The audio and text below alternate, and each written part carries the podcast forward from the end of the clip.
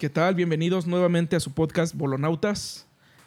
Tenemos por el, el, día de hoy a un gran invitado que nos va a hacer favor de presentar mi compañero el Güero. Güero, ¿cómo estás? Buenas noches para nosotros y no sé qué sea para cualquiera de ustedes que lo está escuchando.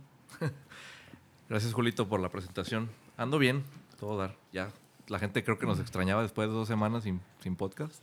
Para que vean lo que se sienten, culeros. Pero era porque estábamos este, esperando para soltar este cañonazo con este invitado de lujo. Hazme el favor de no presentarlo, por no favor. Es, no es porque sea mi familia, que es mi tío, eh, don Carlos Acevedo, que es de todo, de todo un poco, locutor, periodista, maestro, director, Humano. de todo, escritor, de todo. Chulada. Tío, gracias por, por acompañarnos. Don Carlos, muchas gracias por, por estar aquí con nosotros y aguantarnos al menos una hora de nuestro, de nuestro tiempo con, con sus pláticas, con sus anécdotas y, y a ver qué, le, qué podemos aprender de usted el día de hoy. No es la idea enseñarles nada, pero no se preocupen, he aguantado políticos hasta por cuatro horas echando rollo. Así que una hora me la dejan barata, ¿no? Este, Barato le sale. Así es. Eso es. Eso Yo antes que nada, pues agradezco la invitación. Que mal que bien, durante un tiempo yo me pegué a los micrófonos. Y por otra parte, eh, porque no soy un asiduo escucha de de, los, de nosotros de los, los bolonautas. bolonautas. Entre otras cosas, porque siempre he sido muy pendejo para eso de la tecnología, entonces me cuesta trabajo a mí agarrarla. Enséñale pues, güero. ¿Me entiendes? No chingues. Para, para, por eso, para por eso escucharlos más. Pero los que he escuchado. Ya nos he escuchado, qué bueno que sí. Me gustan escuchado. porque han tenido gente con valores, eh, y cuando yo hablo de valores no estoy refiriendo exclusivamente a los valores morales. Es a ser bueno no, y malo. No. A los valores del talento. Ayer, sí. por ejemplo, esa chava que bonito canta. Por decirles algo, ¿no? Fue sí, ayer, sí, sí, el anterior programa, ¿cuándo fue que cantó una chava muy bonito? Acá, hijo. Sí. ¿Cuál sería ese? Creo que ahí sí no. Ah, sí. Ah, no, no, con razón, tío. Ya, ya dije, espérame, no. Tanta flor ya es demasiado, espérate. No, no está tan bueno el programa. No me meto ese, me lo pasaron, me dijeron el programa de los muchachos. No, eh, más bien pensaron que grabamos ayer el, el episodio, pero no, era un grupo que estaba ensayando nada más. Pero no fue este no fue programa pero de también vamos a tener vamos a tener este pero invitados. va a haber próximamente también yo, gente pues, que cante bien sobre todo agradecer al si hay alguien allá atrás del micrófono agradecer que nos escuche, que nos escucha. Sí. Porque... Aunque, aunque el, el, el lema de, de, nosotros es nadie debería escucharnos. ¿Por qué? Porque no queremos ofendidos. Somos a veces medio pelados, tío. A veces. Ajá. Ha habido Entonces, fricciones porque no medimos las palabras como las decimos. Exactamente. Pero, gente pues... se incomoda, bueno. Digo, nosotros les agradecemos mucho su escucha. Pero si les incomoda, pues no nos escuchen. Entre otras Abuelito cosas, ya... este es un espacio en donde se puede ejercer el derecho fundamental. Claro. Humano, el de expresión. El de expresión. Estoy, estoy ejerciendo mi libertad de expresión. Y se supone que hace mejores o debería ser mejores, aunque sea todo lo contrario hasta estas alturas del partido. Que el lenguaje es lo que hace mejor al resto de los animales vivientes. Claro. Tiene la palabra. Sí. El poder de comunicar lo que piensa, lo que siente, lo que se le antoja, lo y este es un espacio, entonces, pues, es libertad de expresión es eso. Les platico una anécdota. Era Díaz Ordaz presidente de la República Mexicana, por allá tantito antes del 68. Entonces, don eh, Carlos Monsi, no, don Renato Leduc, perdón. Renato Leduc, un poeta chingón, es el autor del de poema Tiempo, que le pusieron música y es un cancionzón de poca madre, ¿no? Es, Sabia virtud de conocer el tiempo. Es un poema que hizo Renato Leduc cuando estaba en la preparatoria. Uh -huh. Porque el maestro de literatura y de gramática y el que les enseñaba el, el arte de las letras les dijo que solo había una palabra con la que era imposible hacer un, ve un verso que tuviera consonancia. Uh -huh como tiene consonancia ratón y ladrón y etcétera, ¿no? Como las canciones de Arjona, pues. Y le, Sí. eh, y le preguntaron, ¿cuál, pues? ¿Cuál, cuál, cuál, cuál? Tiempo. ¿No? Los quedaron todos intrigados y aquel, más Ya intrigado, Leduc sobre todo, y se pone toda la noche el cabrón va, va, va, va, va, va, va, y escribe la. Y buscó la Y consonancia. en cuenta no encontró otra consonancia, pero con esa misma palabra hizo un poema con consonancia. ¿verdad? Entonces, en una de sus columnas que escribía, puso que el secretario de gobernación, en este caso era Echeverría, era un hijo de la chingada en su columna. Don Sí. Gustavo Díaz Ordaz, el presidente que Cuando no se podía decir nada. Cuando no se podía decir Entonces, nada. eh, Díaz Ordaz, que era el presidente en ese tiempo, y además lo conocía, sabía que era un hombre que tenía un lugar ganado en la cultura de- del país, etcétera. Y lo manda a llamar, le decía Don Re. Don Re. Cuando entra al despacho el presidente, le dice Díaz Ordaz, oiga, Don Re, dice, no se vale lo que usted está haciendo. Como que señor presidente, oiga, decirle hijo de la chingada a un secretario de Estado. Barato se la dejó. Yo creo que no está, no me parece de de buen gusto, me suena a insulto, a ofensa. Dice, mire, señor presidente, vamos a hacer una cosa. Dígame usted cómo le digo a un hijo de la chingada que es un hijo de la chingada sin decirle que es un hijo de la chingada. Dígame y así le digo. Ay, don Re, con usted no se puede. Yo empiezo, Eso fue, diga que- eso fue antes de la matanza de, de Tlatelolco. Antes, de, antes del. Que- del- ¿Sabes qué fue lo que pasó, Y Julio? ya después confirmó que sí era un hijo de la chingada. Pero par de sí, cabrones. no, no era tan malo. Lo que pasa es que, ¿sabes qué pasó? Estaba confundido. Era un juego de, era el juego de- del calamar de la niñita que volteaba y cuando se movía los mataba. Se movieron. a Pues la no les chingada. avisaron, güey. Pues, a todos los chinguen. estudiantes les dieron en su madre. Oiga, tío, pero yo, yo quisiera saber, este, qué fue lo que lo hizo despegarse aquí de Zamora. ¿Qué fue lo que hizo que dijo, ya no quiero estar aquí? O cómo llegó a Chiapas, más que nada. Bueno, a Chiapas después anduve, anduve de pata de perro por, digamos que el resto de la República, con excepción del sureste, Quintana Roo, Yucatán, Tabasco, Chiapas y Oaxaca. Todo el sur. Era donde no había estado yo. En una empresa española en la que yo me contraté, anduve por el resto de la República. ¿Me entiendes? Entonces, estaba yo en León, Guanajuato. En esa ocasión, porque pasaba a ver a la novia cada cuatro o cinco meses, cuando podía, porque yo andaba ya por Qué la bendición, ¿no? República y la Hijo chingada. de la- Entonces, yo ¿Cu- tenía- dó- dónde hay novias yo que aguanten eso? Mi novia en León. No. Entonces, cuando tenía oportunidad, pues pasaba a verla. Estaba yo ahí dos, tres En días. Córdoba y- En León, etcétera. Y en una de esas estaba precisamente Qué en una chulada. cafetería de un hotel que se llama Condesa en la plaza principal ahí de León, Guanajuato. Ajá. Tomando el café, yo tenía, yo siempre he sido cafetómano, contumace y redento. Y a todas partes donde yo llegaba, lo primero que buscaba es dónde irme a tomar un buen café. un buen café. Era lo primero que buscaba. Ok. ¿verdad? Entonces estaba yo tomando mi café muy a gusto cuando mi hermano Arcadio, al que van a tener oportunidad de platicar y que él les puede ampliar más esto, que hacía cuatro años se había ido de León, él era locutor en la LG, Locutor en León. sí. De pronto un día lo dejé de escuchar, fui a su departamento, ya lo había entregado, ya no estaba ahí. Pregunté en la O sea, emisora. ni le avisó ni nada. No, no, nada. Pregunté en la emisora, oiga, y el señor Arcadio se ve. No, pues ya renunció. y Ya se fue. y, y alguna idea les dijo a dónde. Sí, me acuerdo que dijo uno ahí, la- una de las secretarias, yo entendí como que a Querétaro. Eh, pues ahí quedó la cosa. ¿verdad? Antes era más despegada la gente. Todavía Había menos. así- ah, ah, Bueno, no, bueno, no creas que pero en cambió mucho. realidad así era. La gente era más despegada y había menos comunicación. Y cuando alguien se iba, pasaban meses hasta que volvían a saber de, de él. No es como ahorita que con cualquier mensaje, con cual- cualquier WhatsApp, con una llamada, te puedes comunicar todos los días. Ahorita hay mucha accesibilidad a eso. Antes Pero no. esa no, no era cuestión de No, tecnología, era porque no. mi tío así No, es. también era, pues digo, Sí, tantito y tantito, súmale. Sí, súmale. Pues, Cuestión de carácter. Bueno, pues habían pasado cuatro años de que él se había ido de ahí.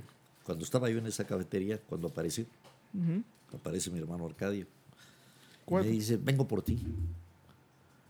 Ah, chingado, ¿qué, qué onda? A ver, pues, pues, barajámela más despacito, ¿de qué se trata? Dice, mira, yo tengo cuatro años en Chiapas. cuatro años después volvió. Sí, sí. Y me acordé que se me quedó mi hermano en León. Sí, sí. Oye, al, todavía, al hermano que tanto quiero, lo dejé en León chingo. oye, to- todavía tronaba los dedos. Siento que se me olvidó algo. Siento que se me olvidó algo. ¿Qué será? ¿Qué será? El hecho es que me dice, este, fíjate que allá no hay agencias de publicidad. Es un terreno virgen. A mí me gusta la pintada. Creo que los dos tenemos un poquito de creatividad. Vamos a darle. Vamos a poner una agencia de publicidad allá. Además yo contaba con todo lo que es el equipo fotográfico para desde tomar fotografías hasta revelar las, Todo. las ahorita, perdón, ahorita que menciona lo de fotografías, ahorita le voy a pedir que com- comente la, la historia del- de las fotos que tomaba los, a los hijos de los ricos. Ah, eso ya fui eso. Pero más adelante, sí, continúe, tío, Eh, por favor. También fui ese fotógrafo. eh. bueno, entonces me dice con el equipo, vamos y ponemos una agencia de publicidad. Entonces yo me puse a pensar y dije, bueno, la idea no es mala, por primera vez voy a ser yo mi propio patrón. Su propio Siempre jefe. había tenido jefes, pues, patrones, ¿no? Entonces lo comento a mi novia. Le dije, ¿sabes qué? Me voy a lanzar a Chiapas con mi carnal porque queremos poner un negocio allá y parece que esta puede ser la buena. De, de aquí soy. Y me dice, pues llévame contigo. Ah, chingada, pues ni fue el diablo. ¿Cómo que llévame contigo? Eso no es Y, así nomás. Sobre todo porque se trata de una sociedad, y más hace Los años. 45 años, más conservadora, profundamente religiosa. No nos olvidemos que es parte de la mata de la guerra de los cristeros, Michoacán, Jalisco, Guanajuato, claro. Aguascalientes, Muchos a Colima, no poder. etcétera, ¿no? Zamora sigue igual. Mojigatos hasta. Entonces yo como que ¿Dónde llévame, no? no, le dije, no, no, imagínate, yo, tus papás me han tratado muy bien, yo no, ¿eh? ¿Cómo les voy a faltar así? No, pues nos casamos. Que dijo, tampoco de eso se Ah, trata. chingado, dije yo. bueno, Pues, ¿qué te hice para que me defendas tan gacho? Me puso a Sí, sí, sí, pensar. me he portado bien contigo. en serio, me puso a pensar, dije, bueno, pues le voy a entrar a ver qué se siente. Entonces acepté y en ocho días se arregló la boda. Vámonos. Se hizo la boda, yo hice mi luna de miel de León, Guanajuato, a Chiapas. Nos quedamos una noche en Puebla, otra noche en Guanajuato. 15 días tardó en llegar. En, en- en Veracruz y así. Una semana nos echamos en el viaje. Haciendo patitos. Sí. Total que, pues cuando yo llego acá, resulta que no había manera todavía de iniciar la tal agencia de publicidad.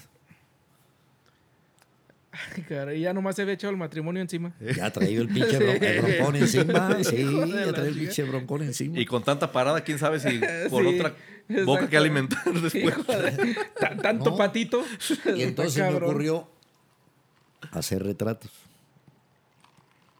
Yo aprendí con unos argentinos que tenían una agencia de publicidad, precisamente se llamaba Expresión en el Distrito Federal. Y más por cuestiones emocionales y personales que por mi capacidad o porque yo, nada, nah, el hijo de ellos del matrimonio este, Mumi, le decíamos, se llamaba Mauricio, se llama, debe llamarse, Mauricio, pues eh, me quiso mucho, de hecho yo cuando agarré la chamba con ellos, yo no, yo no iba a eso. Yo iba acompañando a un amigo en la, que vivíamos en la misma casa de asistencia, un amigo de apellido Velarde. ¿Qué vas a hacer, Carlitos? Me dijo ese día en la mañana, como a las 9 de la mañana, a la hora que estábamos desayunando ahí en la, en la casa de, de hospedaje. Ajá, ajá. Estábamos desayunando. Le dije lo mismo que ayer. ¿Qué? Pues Me, nada. ba- me baño y me desocupo. si no, pues nada. Bañarme Dice, ya quedé. voy a una cita de, de trabajo que tengo ahí en la colonia del Valle. Entonces, no se me olvida la calle Matías Romero, en un condominio. Yo lo fui a acompañar. Entonces, desde que entramos, entraba, se había al lado derecho como tres o cuatro hombres sentados y al lado izquierdo como cuatro o cinco mujeres.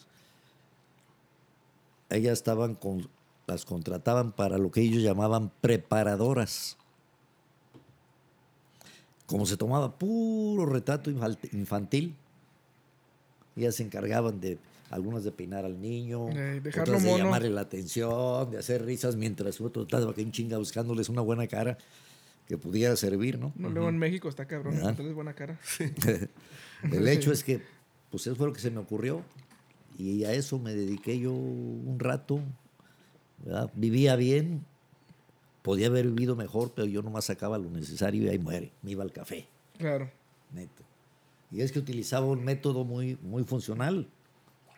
¿Entiendes? Para, por cierto, que Dios tenga en su santa gloria, mi ex esposa este, era la preparadora. Leti me servía de preparadora. Entonces ahí arrimé el negocio. Ay, ay, ay, En ay. Tuxtla. Y ¿Eso lo primero que hice fue, obviamente, primero conseguir un buen, donde tomarme un buen café. En Chiapas debe estar difícil, no creo que haya. Hay pocos, pero te encuentras uno de por ahí. Sí, si le busco uno. Uno, el café Avenida era de los más famosones porque llegaba mucho político y mucho periodista. Además, el café era muy bueno. Sí. Lo que sea, el café era muy bueno. Me acuerdo que el día que llegué, me paro y todas las mesas ocupadas. Solo en una mesa había una sola persona, en otra habían dos, en otras tres, en otras cuatro, una sola persona. Y se me quedó viendo Ramón, por cierto. Se me quedó viendo. ¿Va a tomar café? Le dije, pues esa es la idea. Eso vengo. Siéntese. Se, se les hago larga, se presentó, era pa- paisano, michoacano. No de Zamora, pero michoacano. Él trabajaba para bonos del ahorro nacional. En aquel tiempo existía ese, La lotería ese era. negocio. No, ese No, es- bonos ese no. es- ¿No, no es lo mismo? no, la lotería son para la asistencia pública. Ah, cabrón. eran borros del ahorro, para- del ahorro nacional que generalmente se los vendían a trabajadores de gobierno, gobierno del Estado, gobierno federal. Ah, Había programas antes que Mensual- daban los premios en eso, ¿no? En bonos del ahorro nacional. Sí, eran Sí, premios que- extras que daban porque cada mes sorteaban una determinada cantidad de, más que una determinada cantidad, en lugar de la tanda, digamos, Sí. Ok. un lugar de la tanda para que les dieran el billete por el que ellos habían contratado el, y Mm. seguían descontándolos de sus cheques de gobierno el pago del bono Del del ahorro nacional. Y en eso trabajaba Ramón. El hecho es que le dije, oye, ¿tienes mucho aquí en Chiapas? 25 años. Ah, entonces más o menos lo conoces. Le dije. Ya casi sabes. Oye, aquí en Tuzla, una colonia donde viva pura gente de billetes. Pues hay dos, tres, dice. Le dije, a ver, pues la más cercana aquí para que no, para no perderme. Pues aquí mismo, pero al revés. Venías para acá, ahora vete al revés. Vas a llegar hasta donde vas a encontrar un arco viejo allá de la época de la colonia, semiderruido, que está frente a un hotel que se llama Bonampak. En la parte de atrás del hotel, ay, perdón, en la parte de atrás del hotel está. Eh, estos cabrones, todos ricos. por Lo- los fifís. Unas pinches residencias, poca madre, pura ricos. ¿no? Entonces yo primero enseñé a mi, a mi preparadora cómo era la cosa, ¿no? Le dije, oye, ¿conoces a alguien de ahí? ¿Cómo no? Dice ahí, tengo dos, tres que tienen bonos del ahorro nacional, que yo los visito con cierta periodicidad por si quieren aumentar la prima por si a ver qué se les ofrece. Y dame el nombre de un De un pesado. que tenga niños, que tenga hijos niños hasta siete años. Mm, El ingeniero Altamirano Llaven, y no se me olvide el nombre porque fue presidente municipal de Suchiapa, un municipio vecino de ahí. Total, que ahí tienes? Ahí voy yo, ¿no? A la dirección. Ya toco. Sería por ahí el filo de las... Iba a ser la una de la tarde. Salió la sirvienta y le pregunté por el ingeniero. No, pues todavía no llega de trabajar, no tiene hora para regresar, pues mañana que sale no tiene hora para regresar a su trabajo. Y la señora de la casa, ah, no, ella sí está. Dígale que vengo a hablar con ella porque me la recomendaron. Claro. Y la sirvienta se fue y al rato regresó la señora, toda intrigada, no, sí, sí, dígame. Y mire, señora, se trata de lo siguiente. Vamos a poner próximamente un estudio fotográfico aquí en Tuxtla Gutiérrez. Y me dijeron que usted tiene unos niños preciosos. Con eso matas a las mamás. Con eso les das en la madre de Parecían gremlins, pero preciosos. Pues pueden parecer, sí. dice, pueden parecer, pueden Me parecer dijeron changuitos. que dice, usted "A- a- a tiene este los agarré de la selva. Unos niños preciosos. que dijo, no son preciosos, son diferentes. Y son los que andamos buscando, porque déjeme comentarle que tenemos nosotros ciertos acuerdos con algunas empresas que producen artículos infantiles o alimentos infantiles como Bimbo, Lili Lili Ledi, Y ahí le di los que me acordé más o menos. ¿verdad? ¿Qué le dijo, tío? Queremos sus fotos de sus hijos para poner en, los- en las cajas de cigarros. Si, si- si fumas en el embarazo van a hacer así. Desde ahí viene. El hecho es que me dice, bueno, ¿y qué, ¿y qué va a hacer usted? Le dije, quiero que me preste las caritas de sus niños para tomarles unas fotografías. Le explico el motivo. Editorial queremos National Geographic. inaugurar el estudio. le queremos inaugurar el estudio con una exposición de fotografías infantiles. Pero fotografías infantiles de la gente que conozca a la gente de Tuzla. Claro. Yo les puedo Claro. poner uno, uno de, de- de Gerber y la chingada. y- eh.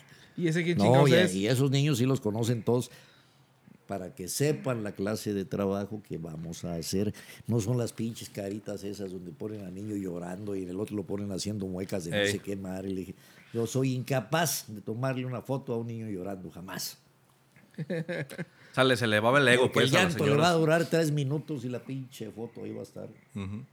Quién sabe cuánto tiempo. Total, que los envolvía yo con el pinche rollo, ¿no? Eh, Entonces que hay que prestarle la foto. Oiga, pero yo no, yo no compro fotografías. Yo no vendo fotografías. Yo no vendo fotografías. Yo le pregunto si me permite tomarles Tómale fotos fotos a sus a hijos. sus niños que me dijeron que están muy bonitos. Eso es todo. Pero sí, con mucho gusto, le voy a venir a mostrar las fotografías para que Para que de las sus niños. No, pues adelante, ahorita se los peino. No, no, no, no, no, no. Así no, no. como vienen a... ¿Cuánto dura un niño peinado? Los. Hay que sacarlo lo más natural posible. De la jaula directo a la. Y no me importaba cómo vestían porque pues, era prácticamente el puro rostro. ¿Entiendes? Total que ya me fusilaba yo a los chavos, inmediatamente salí, me voy en chinga y en el baño de la casa había montado yo mi laboratorio. Para revelar. Sí, para hacer el revelado. Sí, pues en la, en la enseñada les vendía las revelé fotos. el rollo. re- yo lo quería sacar la lana de boleto. Claro. Pues sí. sí, yo tenía que pagar renta y luz y, toda la chingadera. ¿no? Comida y. ¿Qué dijo Gerber? No, no los veo atractivos. ¿Qué pensó para mí? ¿Los y quiere para el luego, como en León no tienen la buena costumbre en las bodas esas de que les cosen billetes. Ah, sí, sí, Entonces, sí, los- pues casi la chilla con el puro guardadito. Entonces hacía falta un billete. Inmediatamente, así que al otro día que le caigo con las pinches fotos. uno es rápido. ¿me entiendes? Pero ya con una maña. Ya no llegué yo a las 12, a la 1, no. Llegué a las 3, 4, que es más o menos la hora que calculé que ya estaba el señor. Porque el señor, pues es el del billete. El que el centavo para pagar las Es el fotos. del billete. Entonces ya llegaba, pasaba y ya les explicaba yo al señor que no había estado, mire, pasé tal día ayer, esto, después así, así, así se trata, le- ya le expliqué a su señora. Y bueno, pues me comprometí a traerles las fotografías para que las vieran y también para que nos autoricen o no a exponerlas en la inauguración del estudio. Pues a ver las fotos. Yo procuraba que me salieran lo más barato posible. Entonces yo llevaba las puras fotos impresas en el papel De foto, pues. eh, fotográfico y las metí en un sobre amarillo. 11 por 14. Un poquito más que tamaño carta. Ok. Eran las fotos. Porque de otra manera, pues gastas en el marco y en la chingada. Y, y para eso también tenía un pretexto bueno siempre. ¿no? Entonces ya les agarré, el- les mostré las, las fotos. Ahora sí que con premeditación alevosía y ventaja, porque yo no, me, no sé de ninguna mamá o de algún papá que no le gusten sus niños. Claro. Que no le gusten. Y, y por otra parte, el trabajo era bueno. Lo que sea cada quien, el trabajo era bueno. Yo hacía buen El trabajo. trabajo estaba bien. Aprendí lo mejor que pude y creo que me salían las cosas bien, ¿no? Entonces, para que vean, calculen los tiempos. Era 1977. Mediados de 1977. No, fines de 1977. Porque yo llegué allá el 4 de noviembre a Chiapas de 1977. No, más bien era empezando el, el Seten- 78, 78. porque, pues como ya había dicho, no iba a haber ese negocio de la agencia, pues yo empecé a buscar y cuando me dediqué a la Ya, cosa de ya la estoy foto. aquí, pues hay Sí. que. Entonces, pues ya les mostré la foto, ya cuando les mostré la foto, bueno, pues, señor, muchas gracias, ya, con su permiso. Oiga, déjenme, Empecé a ya. guardar las fotos en el sobre. Oiga, eh, eh, ¿qué les va a hacer a las fotos? Les dije, estas pues las vamos Ponerlos de espantapájaros. No, le- Las vamos a tener, la- la- la- las, tenemos para el archivo. Le dije, generalmente las utilizamos, las dejamos para el archivo para llevar un control y etcétera. ¿verdad? Véndamelas. Y no me las puede vender. Y señora, ¿Qué? yo le dije que no vendía fotos. Que dijo, se estaba Se tardando. rogar. Pero mire, Sí, claro. Como Hay que subir el precio, güey. Claro. como me di cuenta que sí le interesan, y además yo tengo los negativos, Sí se las vendo. se las voy a vender. Baratas, hombre. ¿Cuánto? Uh, Yo las cuentas, a mí me salía la foto, mira, el papel, la hoja de papel me costaba 19 pesos. Ajá. En líquidos de- para revelado, me costaba la botella de medio litro, eh, 120 pesos en aquel tiempo, pero me servía para revelar como 400 fotografías. Vamos a ponerle, ya, ya van 20 pesos. Un peso de, un peso de foto. Total, no- llegaba a 30 pesos el- los costos de, a mí los costos de la fotografía. Por cada una. ¿Y cuánto? Y pues, no, es que no, ¿cómo le, no le puedo poner precio? Yo ¿Cómo no vendo fotografías. Que Dijo el Pues, si chino quiere de quedar Cameco. con ellas, yo mi sistema era este. Si era un niño, le tomaba, le imprimía tres fotografías. Una de tres cuartos de perfil a la izquierda, una de enfrente y otra de tres cuartos de perfil a la derecha. Si eran dos niños, les hacía dos fotos a cada uno. Si eran tres, una foto a cada uno. Que no fuera tan. A mí mi intención era sacar más o menos el promedio de dos fotos por casa. ¿Entiendes? Pues bueno, ¿cuál quiere? Ay, es que. Mire, pues le cuesta cada fotografía 150. Se las voy a dejar en 150 pesos. ¿Qué dijo el chino? ¿Qué te cobro, hombre? Sí, ya me prestaste a los niños. No, como eran barato, tres, 200 por foto. Pero como eran tres fotos de cuando era un niño, Deme 500, sí decía- está bien. y si me compra dos, le regalo la otra. claro. Entonces ya les bajaba yo a 300 varos. Que en aquel tiempo me alcanzaban para media semana. Muy bien. Bien vivida. Bien, bien, bien, me la pasaba bien. Yo- entonces me dediqué a eso. Mientras tanto, mi hermano se desarrollaba en la cuestión de la locución.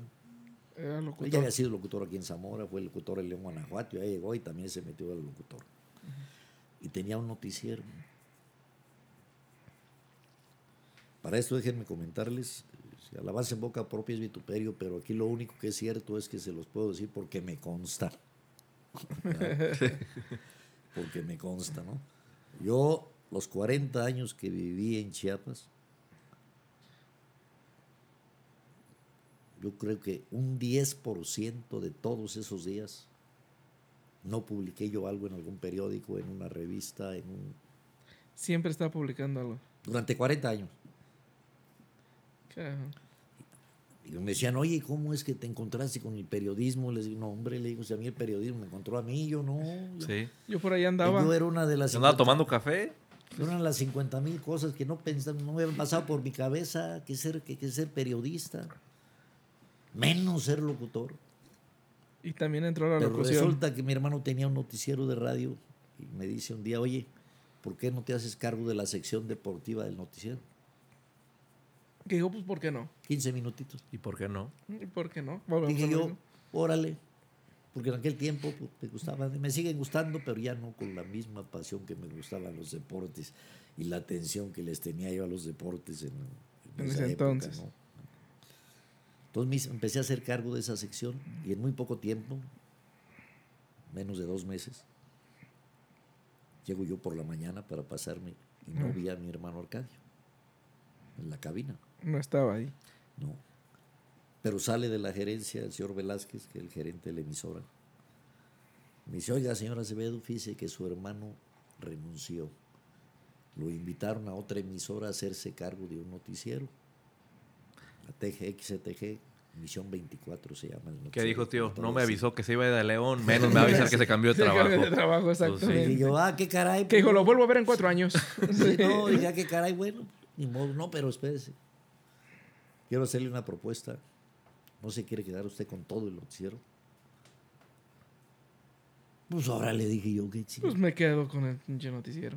Entonces agarré el noticiero y me quedé yo con el noticiero. Mm, ¿Cómo son todas las cosas, no? Mira, a mí me valió ganar cierto espacio, cierto cartel en el medio, sobre todo político, ¿verdad? Sí. como reportero y social también, en algunos Claro. sectores sociales. ¿Por qué? Porque yo en Chiapas, yo estaba más o menos de la política enterada, pero la política nacional un poquito. Sí, lo así, que de salía lo en- elemental, lo que hasta ahí nomás. Pero de Chiapas yo ni la pinche menor idea de que cómo quién iba pa' qué. los grupos políticos, eh, a cuál pertenecía cada cual, quién era quién, cómo era quién. eh. Pero entonces si la cagaban, pues yo lo decía en el radio, en mi noticiero.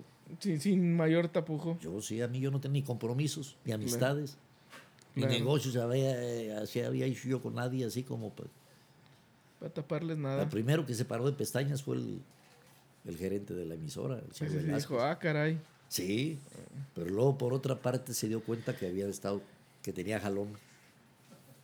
¿Me entienden? Sí. Entonces empezó, nomás repujaba, pero aguantaba vara el noticiero. Eso te digo, me dio a mí un buen lugar. Lo posicionó, pues, bien en el- en el- Oiga, tío, ¿y usted que, bueno, que vivió cuarenta y pico años en, en Tuxtla, en Chiapas? El, el Velasco, el esposo de la nariz, ¿sí es, sí es Joto o nomás su novio? Mira, Nomás el novio. unos dicen que sí y otros que también. Y no sabe quién Yo, creerle. La verdad no sé, pero ya ves que se cuentan muchas historias, etcétera, ¿no? Eh, allá se hablaba mucho, por ejemplo, de que en el, desde el principio de su gobierno, un cantante de banda, Julián, Eh, Julián Álvarez. Julián Álvarez, una, allá, puta, tenía una cancha y estaba también con el gobernador. Dicen que era el que le hacía piojitos, que Le hacía, le hacía favor. la cosa es que ordenó que todos los presidentes municipales Fueran cuando jotos. Se fuera, No, ok. ¿no? Cuando se fuera a celebrar la feria del pueblo, todo pueblo tiene una fecha que es la fiesta grande del pueblo. Hey. Contrataran a Julián. A todos los tenían que contratar. Y aquel pues, se dejaba querer, cobraba un dineral. Claro. Sí, pues cómo no. Y se aventó prácticamente seis años. De hecho, salió eh, por ahí involucrado con una De dinero. Fue cuando lo de Rafa Márquez, ¿te acuerdas? sí. Que Rafa Márquez salió- salió embarrado etcétera, también. Etcétera, ¿no? Sí, sí. Ahora, pues, el del, del, del, del, del- del gobernador de Manuel Velasco, yo no podría llamar que haya sido un gobierno lo que él llevó. ¿no? Por principio de cuentas, y les he platicado pequeños Salud. detalles que inmediatamente te dan muestra del contrasentido de la conducta o de las acciones de este gobernador. Él llegó por el Partido Verde Ecológico Sí. la- al gobierno de Chiapas. Bueno, apenas llegó, mandó tapizar todos los murales y los costados de los puentes a pasos a desnivel y la chingada de plantas de plástico. ¿Eh? Que dijo, estas no Ya se marchitan. todo con plantas de plástico, con hojitas Me de ahorro lo del jardinero. Claro. Ah. No, pues qué pinche A mí, eh, bueno, de, lo- de los temas que, que dice aquí el güero que tiene, bueno, 40 años, acaba de platicar que tiene viviendo en, en Chiapas. Duró viviendo. en Ajá, Chiapas. duró viviendo en Chiapas. no. Me, me brinca más el, el tema Si más bien que... se le puede ma- llamar a eso. Un martirio. No, me, me brinca más este cómo vivió usted el, el proceso de 1994 de, del ejército del EZLN, Ejército Mira. Zapatista de Liberación Nacional. El Fue, subcomandante fue Marcos. y tan pedo, ¿no? sonado allá como fue acá.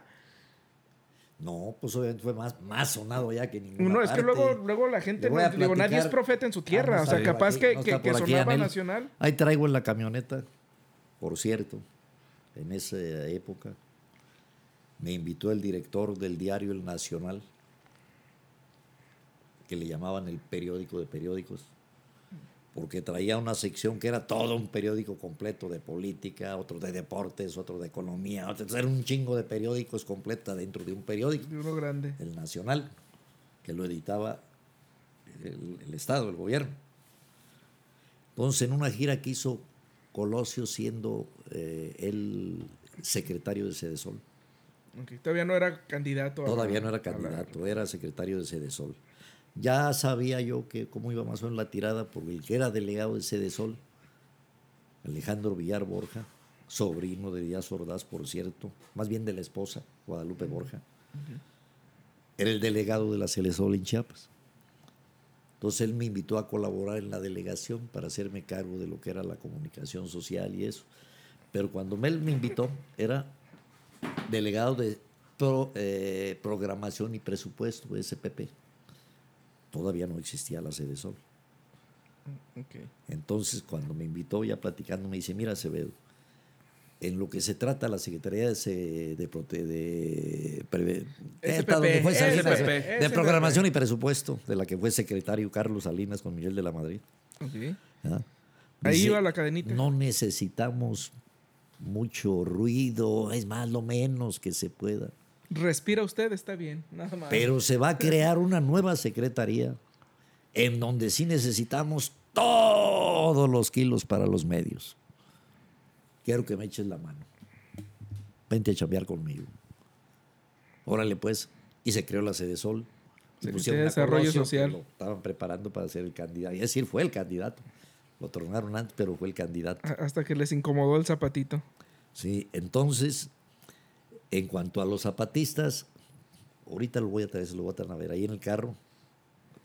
Tengo algunos artículos que escribió para el Nacional en 1993. A fines de 1993. Sí, porque es otro, no el primero Ya hablaba yo del que se estaba organizando un movimiento armado. Había evidencias muy claras, ya habían encontrado a militares muertos o ejecutados por los zapatistas en la zona de los Altos de Chiapas. Orquestado por el subcomandante Marcos. Sí. Entonces me tocó también, como colaborador ya de la Sede Sol, el gobierno de Carlos Salinas cuando se enteró que estaban pasando cosas raras allá y se dio cuenta que como siempre las cosas raras pasaban entre los más jodidos, entre los más pobres sobre todo, entre los indígenas, porque Chiapas es un pueblo de pueblos. Sí. Hay etnias, chamulas, choles, tojolabales, setzales, tzotziles, lacandones, mames, tojolabales, un chingo de, etnias. ¿Qué dice el otro? No, Pero el mames me llamó la atención, ese sí lo voy a investigar. ¿Qué, dijo? Yo no mames. Entonces hay muchas, muchas etnias y entre esas estaba, se sabía que había estaban pasando cosas raras. Estaban organizando. Entonces se empezó a mandar un chingo de billetes para la Sede Sol, que era la de los programas sociales. Para ver si con ese billete lograba acallarlos si por lo menos entretenerlos para que le diera chance, no sea, preparar algo que los pudiera contener o algo, ¿no? yo me daba cuenta del billete que llegaba porque yo seguía todos los programas, pues yo el de difusión y comunicación social en la delegación. Y sabía lo de Chiapas, ¿eh? a nivel nacional desconozco, pero lo que a Chiapas correspondía yo sabía cuánto llegaba. El detalle era ese. Cómo te llegaba el informe de la Secretaría, en donde te desglosaban la cantidad de millones que se habían enviado por programa. Pero en el camino de la Secretaría a la delegación se perdía como el 70%. ¿Se cayó? Se cayó. Perdía como el 70%, entonces era pues, migajas que de ningún modo lograron apaciguar. Eh, al contrario, corroboraron más lo que ellos traían, digo. al final era, era, era de lo mismo. Porque después de todo, este, a mí me empezó a, a llamar la atención del zapatismo algunos detalles. Agarran y capturan al general Castellanos Domínguez, que había sido gobernador del estado su rancho, van y lo agarran allá en Guadalupe, Tequebeyac, y se lo llevan secuestrado. Entonces, ¿cuánto duró? ¿No te acuerdas, Nacho, cuando se le entregaron a Camacho Solís?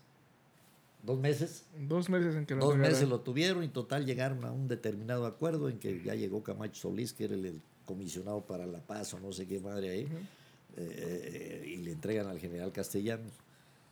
Me llamó la atención por principio de cuentas esto.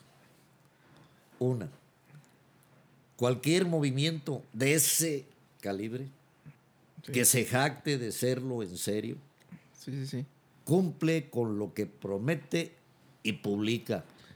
Por más crudo que te parezca a veces, en este caso, pues a mí no me hubiera gustado que mataran al general. No estaba de ver. Sí, no, no era. Pero una de sus premisas era Lo vamos a matar. cualquier eh, representante del gobierno, de las policías, será capturado, sometido a juicio sumario y ejecutado. Y no lo cumplieron desde ahí. No, yo dije, bueno, ahí ya no es tan seria la cosa esta, ¿qué más va a haber atrás? Y al final de cuentas, pues han conseguido algunas cosas, ¿Sirvió de algo? pero ¿Sirvió de algo yo eso en siento Chiapas? que En- todavía no compensa la matanza a la que obligaron al ejército. En Fue, este fue más caso, el daño que, que en el este beneficio. caso ya sabemos cómo funciona el ejército. Ahorita con esto de la Guardia Nacional y que ya le han dado otros eh, responsabilidad, tipo de cosas, no es el mismo ejército que conocimos antes. No, El otro ejército jamás te agarraba prisioneros. Es llegaba y les partía la madre, punto. Se acabó. Di- dijo dijo Y así llega- Díaz, ya- mátalos después virigües. Y así llegaron, por eso una matanza de no sé cuántos cientos ahí en el mercado de Ocosingo. No se sabe cuántos, pero platicando con algunos habitantes de ahí, vecinos del mercado, que fue donde se atrincheraron los zapatistas y ahí nomás los cercó el ejército. Y Vámonos. Dice, no, no sé cuántos, pero se llevaron como siete camiones de redilas cargados de cadáveres. Chingues. No sé, no se saben cuántos, pero dicen que eran más de 100. Oiga, tío, y tío, ya hablamos mucho de, de Chiapas, pero nos escuchan dos, tres personas en Chiapas. Yo creo que hablemos un poquito de, de Zamora, de qué diferencia se encuentra de cómo, de De cómo cuando, lo dejó usted, de cuando usted dejó Zamora a cómo llegó cómo- 42 cómo la años después. Todas, ahora sí que honestamente todas, y yo lo comenté por ahí en alguna ocasión que yo estaba descubriendo otra vez Zamora. Sin irnos muy lejos, cuando yo me fui de Zamora, Zamora terminaba en la estación del ferrocarril por un lado, donde empezaba la calzada Zamora-Jacona por el otro, en la 5 de mayo para este lado, y en el otro creo que... Galeana e eh, Independencia, pues. Verduzco, porque luego ya pasaba el río, luego ya había sembradíos ahí, el- todo lo que era Los ahorita Verduzco, y esa eso. parte de atrás y todo eso. Ay, así y ahora vengo ya hasta los sentidos de las calles les cambiaron. Y como tres veces los han cambiado, ¿eh, tío? No creo que nomás Sí. una vez. El otro día voy yo en chinga, pum, pum, y que me alcanza un puto patrullero, man. Párese, cabrón. ¿Qué pasó? ¿Qué onda? ¿Qué hice? ¿Qué, qué, qué pasó? Es que no vio pues la flecha. Ay, cabrón, le dije, no vi ni el pinche indio, menos la flecha, hombre. ¿Cuál qué le- flecha? ¿Qué dijo mi tío? Iba manejando mi tío, prende la radio y dice, cuidado en la avenida, en la calzada viene un güey en sentido contrario y mi tío, uno, son un chingo, cabrón. Que bien. que Yo bien a toda madre por la madero. Todos los pendejos en sentido contrario. Puro pendejo. Así detuvieron a aquel que iba bien pedo en sentido contrario ya por insurgentes, no, lo agarran, lo paran la patrulla inmediatamente. Oríllese para la orilla, cabrón. Pues ya se orilla, ¿no? Se le quedan viendo, orilla en sentido contrario, pues. Pues ¿a dónde chingados cree usted que va? Dice, no, pues yo, no, ya ahorita a ninguna parte, yo creo que ya terminó, ya vienen todos de regreso. ya se llamó a regresar. Ya se acabó el pedo. Ya vienen todos de regreso. Pero bueno, fuera de las... De, De los sentidos de las calles, o sea... Mira, La ¿Qué te puedo decir comunidad, de la las gente, calles? la... Yo me tocaron algunas temporadillas por ahí, pues que como ya no había casa familiar, pero yo era necio con Zamora porque yo me iba y la primera oportunidad que tenía me venía y me pasaba a sacar Se ingre, cuatro, se cinco días, diez días, y luego me regresaba otra vez donde anduviera o en fin. Entonces cuando no había casa, yo como siempre he sido muy penudo, digo, dicho, bien, eh, o sea, con mucha pena pues. Sí.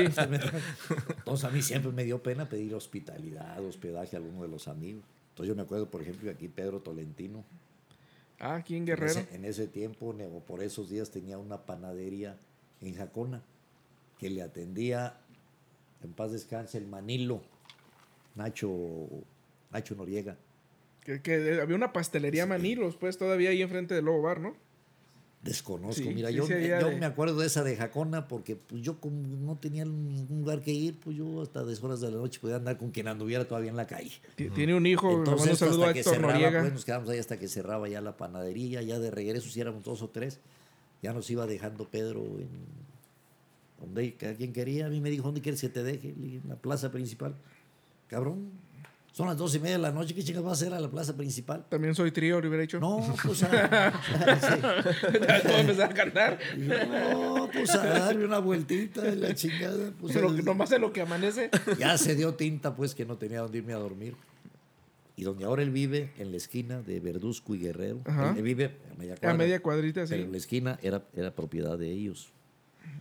Entonces ahí me prestó la casa, yo estuve viviendo ahí. Ahí tenía todos sus libros y sus aparatos de ejercicio, en esa casa. Entonces ahí me la prestó, yo estuve ahí viviendo algunos días. Pues aquí a la vuelta, de donde estamos, aquí a la vueltita. En... Cerca de donde era Nacho el Terrible, pues, Ah, ¿no? donde empezaba la zona roja. sí, Dos la- cuadritas, Empezaba la amablemente. a dos cuadras, así es. Que para la gente que no sepa, de cosa Zamora, también Nacho, Nacho el Terrible era como el, el, el, el pimp, ¿no? Del- De, los años 50, Sí. 60. de Otra, la zona otra rosa. cosa también que, que obviamente en estos momentos precisamente sí sientes nostalgia, sientes indi- eh, indignación, la pinche inseguridad. Bueno, pero eso no es, no, no es nada más de aquí. No, bueno, no, Eh, no, me en donde se hablando paren. del Zamora de aquel tiempo, estamos comparando, yo Ah, te digo, no, es claro. una cosa que yo extraño mucho, porque andando yo en esas de pata de perro, pues te digo, yo a veces caminaba 3, 4, 5 de la mañana por las calles en la noche esperando nomás que amaneciera y la chingada, ni un puto perro me ladró jamás siquiera, Pe- Pero aquí, bueno, menos que me quisieran asaltar. yo considero que en Zamora no es, Nunca, no es inseguro en ese sentido. problema. Yo considero que, que Zamora no es inseguro en ese sentido. Son muy pocos los casos, o a ti te suenan muchos casos de, de personas que sean asaltadas como... como No alguna- tan, sí pasa. Hay inseguridad pero- de otro estilo, hay inseguridad de- de- del narcotráfico. Pero como en todas ciudades, ¿eh? No sé Sí. si se trata exclusivamente de pero- sectores o algo, Pero yo creo que pero aquí no hay alguien es que no me va a tanto. poder dejar mentir. Digo, sí roban Porque a... sabe que hubo un momento, no sé ahorita, en que los asaltos eran pan cotidiano. En el Jericó, donde vive mi compadre Nacho, a Marta, pues no le arrancaron la cadena y buscaron de una moto y luego a otra la arrastraron y luego. En el Jericó, Sí, sí, sí. fraccionamiento Jardines de Jericó se llama, ¿verdad? Él lo sabe, él vive ahí. Sí, no, yo sé, yo sé. Pero digo, como que no es tan sonado como para que alguien se alarme. Bueno, al menos yo no lo consideraba inseguro en ese sentido de, de asaltos y eso. Bueno, si dejas el coche, si te abren el coche, cosas así. Pero, Pero en otras ya ciudades con también. las personas. Te voy ajá. a decir una cosa y qué es lo que está pasando en el país y con, ¿Será que yo no tengo nada que con me una roben? lógica elemental. Pues probable. ¿Me entiendes?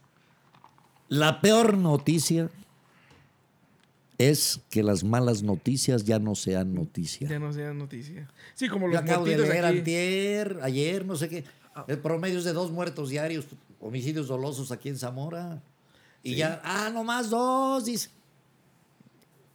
Eso es gravísimo. ¿Cómo puedes crear conciencia en la sociedad?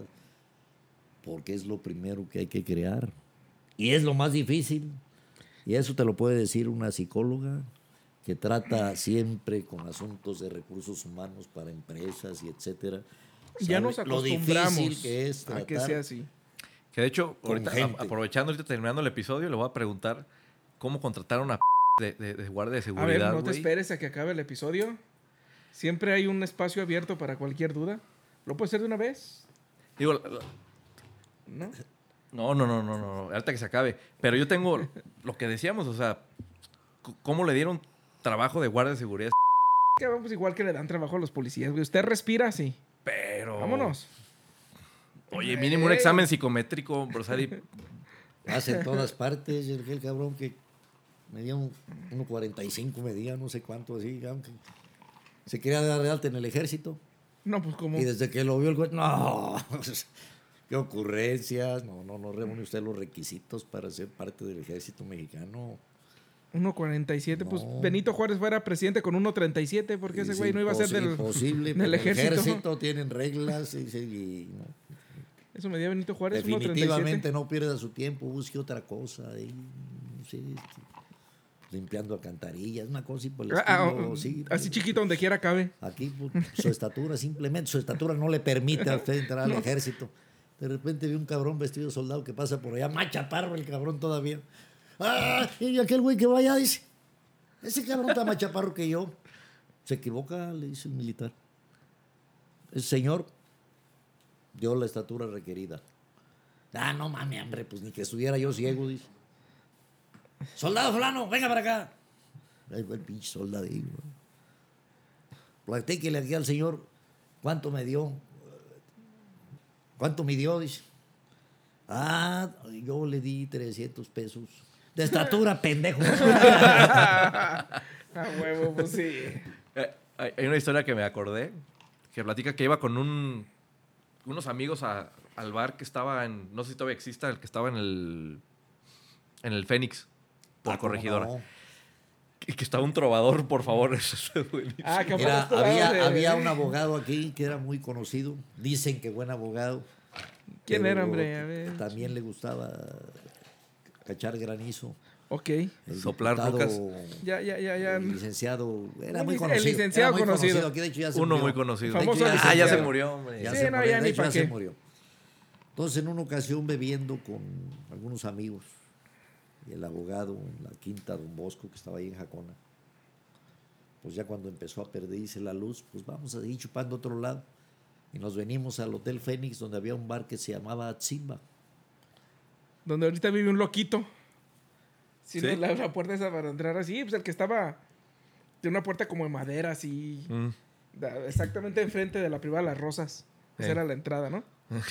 Sí. Bueno, la cosa es que pues llegamos, nos acomodamos en la mesa y allá arriba en el estrado estaba ahí un trovador con la lira, Ameno. llorando de romántico el. Estuvimos viviendo, de repente Llorando le de dice, dice- romántico. le dice el abogado, "Shh, ven. Ya, su guitarra el trovador. y ahí Que dijo, a ver, ven, ven, guapo. Sí, dígame. ¿Cuánto cobras por canción? Ah, no le dices, te, ah, sí, ¿cuánto cobras por canción? Ah, mi licenciado, pues ahorita estoy cobrando 20 pesos. ¿Y cuántas cantas en una hora más o menos? Verá, mi licenciado, un promedio de 5 por 4, entre 15 y 20. Saca la Saca cartera. La cartera y pa, pa, pa, pa, pa. Toma y cállate dos horas, cabrón. Qué bueno, sí. Sí, es que a veces vale más. A veces Digo- vale más. A mí me tocó, a mí me tocó un jefe, igual yo tenía, yo trabajaba en una aerolínea en Delta Airlines y me tocó una vez ir con mi jefe a, a Zaguayo, a uno de los tantos restaurantes del Chaguás.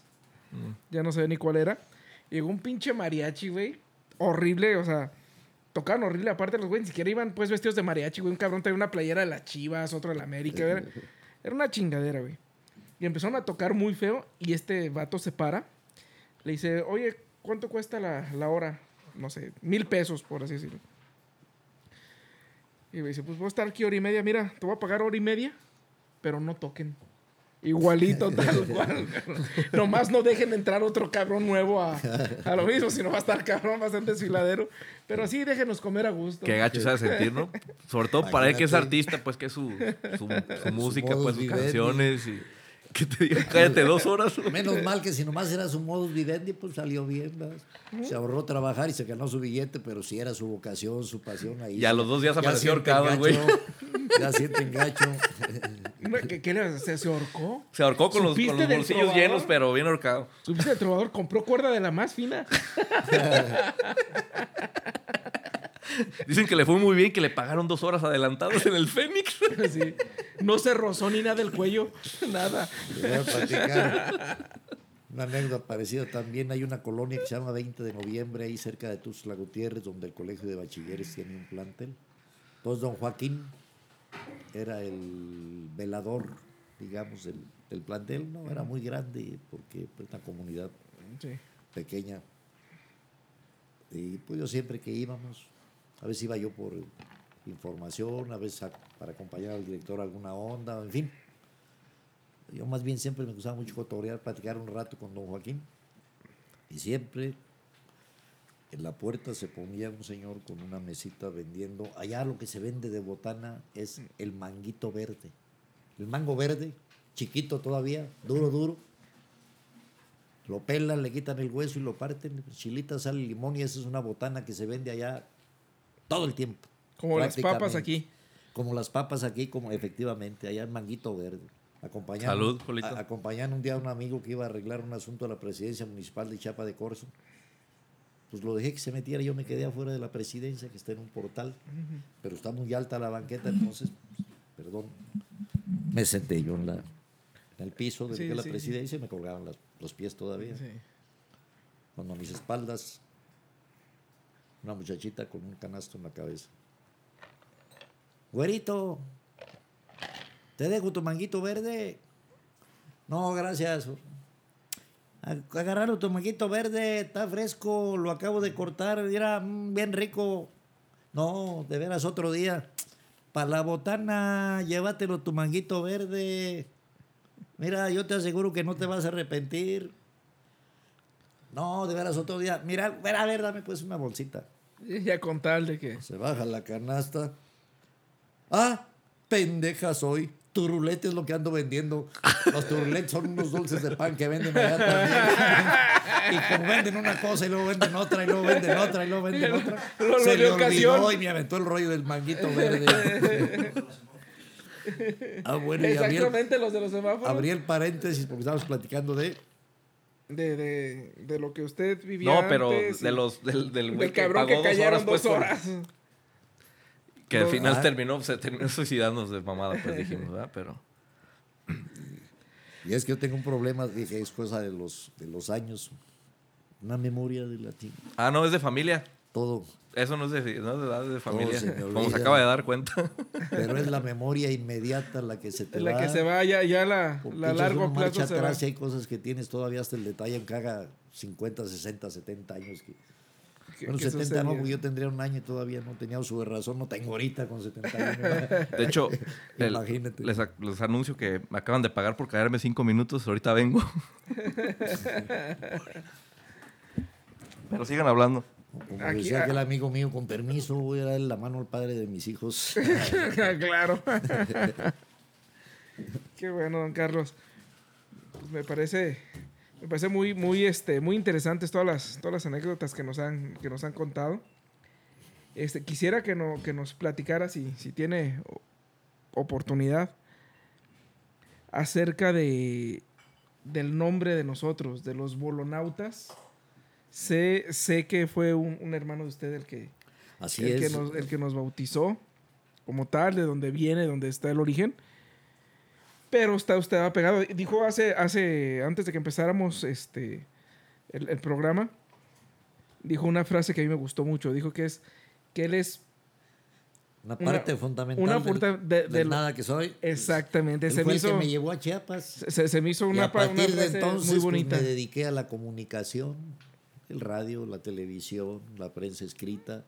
Eh, Entonces, si él no me hubiera llevado allá, a lo mejor andaría todavía vendiendo lavadoras o cosas por el estilo. ¿Quién sabe, ah? Sí, ah, yo vendí lavadoras, vendí cigarros, vendí carros, vendí seguros, vendí libros, que por cierto es una chinga. Hijo, en el DF, sí, el pinche portafolio como 10 kilos pesaba porque siempre traía unos ejemplares ahí de, Eh, y la Biblia. que si de la británica, de no sé qué, y pesadísimo y andarlo arrastrando. Ah, entonces, este, esa, esa frase me gustó mucho. La verdad se me hizo, se me hizo muy, muy, muy, muy atinada. Y, este, y me gustaría que, que nos contara un poquito cómo, cómo surge o de dónde viene el nombre de, de, de Bolonautas que nosotros adaptamos. Nosotros lo, lo conocemos ya como, como integrantes, pero tenemos algunas personas que nos hacen el favor de escucharnos que nos han preguntado por qué o qué quiere decir o de dónde viene. Es el nombre, Entonces, nada mejor Sí. que, que, que de. Es el voz. nombre que le pusieron a un grupo de periodistas, la mayoría. Había por ahí colado algún escultor y Artistas. Sí, y pero sobre todo periodistas. A ese grupo le llamaron los bolonautas, porque en Chiapas, comentábamos, allá no dicen anda borracho, dicen anda bolo. Anda bolo. No dicen se, se puso una borrachera, no hombre, trae una bolera. Ay. Buena. Entonces este grupo de chupadores, porque todos los días chupaban, se, se autonombraron los bolonautas. Luego a mi hermano Arcadio se le prendió el foco y así tituló una columna que escribía en un periódico. Los bolonautas. Los bolonautas. Mire, y a razón y a salud estamos aquí tomando. a- Ah, ya están hablando así- del- Así suenan los hielitos. Dicen que son tres los componentes indispensables en un periodista. El cigarro, el café y el vino. Yo le voy más al vino y al café. El cigarro Bueno, estas generaciones de ahora el cigarro ya no tanto. Sí, por eso no soy periodista también. Sí, no somos per- No, yo tampoco soy y fumo como la chingada, man. No, lo cierto es eso, pues que yo, dedicándome 40 años, a, es decir, eh, publicando 40 pues sí, años. digo que de una forma u otra- Yo no me siento periodista porque nunca tuve la formación académica. Pero sentía la necesidad de comunicar lo que pensaba o, no, a mí o yo transmitirlo. como- yo, que- vine agarrando las cosas como venían, lo que procuré fue hacer lo mejor posible lo que estaba haciendo. ¿Me entiendes? Cuando me dejaron todo el noticiero, pues yo procuré hacerlo lo mejor posible. Yo jamás había visto un libro donde te diga, mire, así se conduce un noticiero de radio, Sí, o sea, o estos son los pasos. no, tenía el las- manual como tal, pero Yo al final lo hacía la- correctamente. Lo que había visto, que ya me había tocado ver en otros lados, en otras partes, en otra, la televisión, en eso. pues, Pero sin tener, manual, hacer- tener manual lo hacía bien. Si, no, si no lo hiciera bien, no hubiera estado Ah, tanto tiempo. definitivamente yo se los he presumido aquí a mis sobrinos. Mira, ya estando yo con el noticiero, no pasó mucho tiempo cuando el gerente me dice, señor Acevedo, ¿no se quiere quedar usted como locutor de planta aquí en la emisora? Porque yo nomás llegaba por el noticiero. Claro. ¿No se quiere usted quedar como locutor de planta? Sí, le dije yo, qué chingada. Viene. ¿Cuánto aumenta esto? Me quedé, me fue muy bien, no me puedo quejar. Y te diré, tendría yo de locutor de planta algo así como dos meses y pico, estamos hablando, a mediados de 1978. Pues Y fue un día muy llega- pronto. Un día llega y me dice, manda a llamar más bien allá a la gerencia, estaba yo trabajando, estaba yo en cabina en mi turno cuando me mandó llamar. Ahí lo clásico en el radio, pones un disco LP y ahí lo dejas y ya te vas a platicar allá para que se- no se quede la gente sin, sin escuchar nada en el radio. Sí, un long Pues play. pones una pura melodía, se acaba y, y no regresas porque el pecado capital en el Es radio el silencio. son los espacios vacíos de sonido. Es un pecado capital en el radio. La televisión no es tanto porque si no lo dice lo están viendo. No se lo Sí, pero no, platicar. radio. aquí- nos ha pasado, los espacios de sonido nos ha pasado aquí. Lo bueno que ya no es en vivo. Sí, no- no es en vivo, pero lo hemos editado y aún así se nota, se nota hasta la continuidad de la plática. Aquí se van a ver en un enorme problema porque si le van a quitar las malas palabras no les va a quedar nada del programa. Aquí las malas pero, tío. palabras nos las pasamos. Ya le han querido pegar a Julito, ya me han querido pegar a mí. Sí. Entonces, las Por- palabras malas es lo menos que tiene que Sí, preocuparse. no, no, eso es una chulada. Ah, no, y, y te digo, resulta un día me manda, ahí voy yo a la gerencia, el señor Velázquez, sí, dígame usted, ¿de qué se trata? Mire, me dice, señor Acevedo, pues yo escuchaba el noticiero cuando estaba usted con su hermano ahí, y me gustó el ritmo que le da usted a la información deportiva, además conoce usted el argot de algunos deportes y, y detalles que le dan un poquito de, de color a la, a la nota, me dice. ¿Ha narrado usted alguna vez alguna pelea de box? No, señor Velázquez. Que dice, se pegaban bien feo. No, le dije yo, no, no, no, no, Bien nunca, duro. no, nunca he tenido eso. Por, ¿Se animaría usted a narrar una pelea de box? ¿Por qué no? Puse yo a pensar. ¿Por qué no? Le voy a decir que sí. Si no le gusta, simple y sencillamente no me vuelve a invitar. Y no, aquí no pasó nada. ¿verdad? Y le dije, órale. No estaban ustedes para saberlo, pero a partir de ese sábado siguiente, cada sábado yo transmitía las peleas de box desde la Arena Roma, de ahí de Tuxtla Gutiérrez. Todas las peleas ahí Y, y me tocó narrar peleas espectaculares que ya no las hacían en el pequeño, en el pequeño En el recinto chico, sí, arena, en Roma. No se las hacía en la Plaza de Toros, en el estadio de fútbol. Ya cuando sí se pegaban de Mira, me veras. tocó narrar peleas de Rubén Olivares. Me tocó narrar peleas de Poema Velar. Los dos campeones, ex campeones, bueno, fueron campeones del mundo.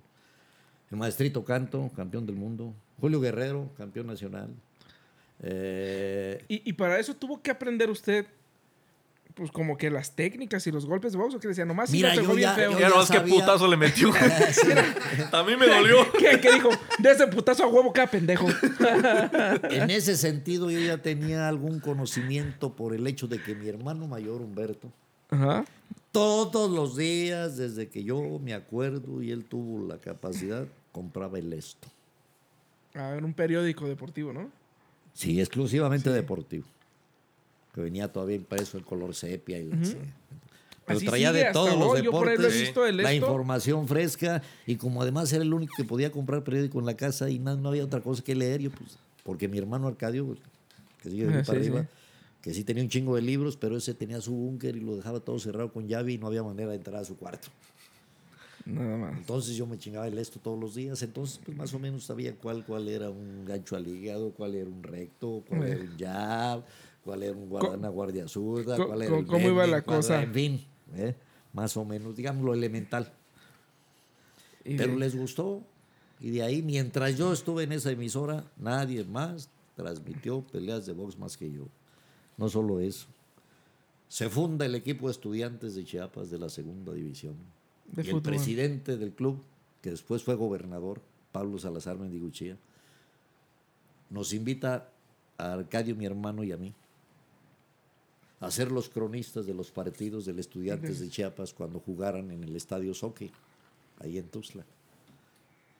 Entonces, cada 15 días estábamos nosotros ahí transmitiendo, nos repartíamos. El, el primer tiempo él narraba la- o hacía la crónica, mientras yo andaba haciendo entrevistas con árbitros, con jugadores, con el directores técnicos, eh, con alguna gente. Y el segundo tiempo al revés, yo hacía la narración del partido, Del mientras partido, él hacía entrevistas y comentarios y etcétera. Luego me toca a mí trabajar cada domingo, ya no solo cada 15 días, sino cada semana, porque se vino una fiebre allá de fútbol profesional de la segunda división, entonces fundan otro equipo ahí, los Conejos de Tuxtla, que también jugaba en la capital. Estaban los Guacaleros de Tapachula también, y estaban en varios municipios del estado, tuvieron equipos de fútbol profesional de segunda división. Entonces ahí me tocaba ya narrar partidos de fútbol cada semana, porque una los conejos y en la otra los estudiantes. En una los conejos y en la otra los estudiantes. Y tengo el orgullo para mí, la satisfacción, son las cosas que, lástima que uno no piensa en otro día, ni piensa uno más, además, no uno ya más, más allá de sus narices, ¿no? Pero para mí, ¿cómo me hubiera gustado haber grabado eso o sacar una copia de la grabación que hicimos? Resulta que se organiza un partido de la selección mexicana contra el Comunicaciones de Guatemala. Partidazo. El Comunicaciones de Guatemala tenía nueve jugadores que eran de la selección de Guatemala. Era todo lo que, lo que ¿Me había? Eh, nueve jugadores del Comunicaciones eran de la de la selección. de Guatemala. y jugaron en el estadio Córdoba, Fray Matías de Córdoba, de ahí de Tapachula. Entonces, nosotros fuimos a transmitir el partido por radio a través de la emisora de la Sí. XCLM. En aquel tiempo era Radio Sensación, ahorita no sé cómo sea. Candela. el hecho es que pues, ahí nos vamos a narrar el partido, pero en la... eh, pues no era cabina, porque era de madera, El espacio, el un espacio. espacio, así como esto, así más o menos rectangular de madera, todo hecho de madera, Oh, aquí es que bonito. era donde estaban los periodistas y los cronistas. Pero había cronistas del Salvador, de Honduras, de Guatemala, de Panamá, de Centroamérica, de todos los que le entran a la CONCACAF, todos los que le entran a la CONCACAF, ¿entiendes? Había cronistas ahí. Entonces, Puro resulta changuito. que me invita primero el de Honduras a platicar en su micrófono sobre el partido. Y luego me invitó otro, y luego, luego, total, que como con cuatro, Dio con ahí- cuatro dio cronistas platiqué yo en el micrófono. Te doy el orgullo y la satisfacción es que me preguntaron a mí ¿verdad? que quién consideraba yo el mejor jugador en la, en la, de la selección mexicana. Y yo les dije, pues que el niño de oro, Hugo Sánchez. En ese entonces. Y para mí, Hugo Sánchez, que por algo le dicen el niño de oro. Oiga, pero dicen que es muy teatrero, que para todo se deja caer, que...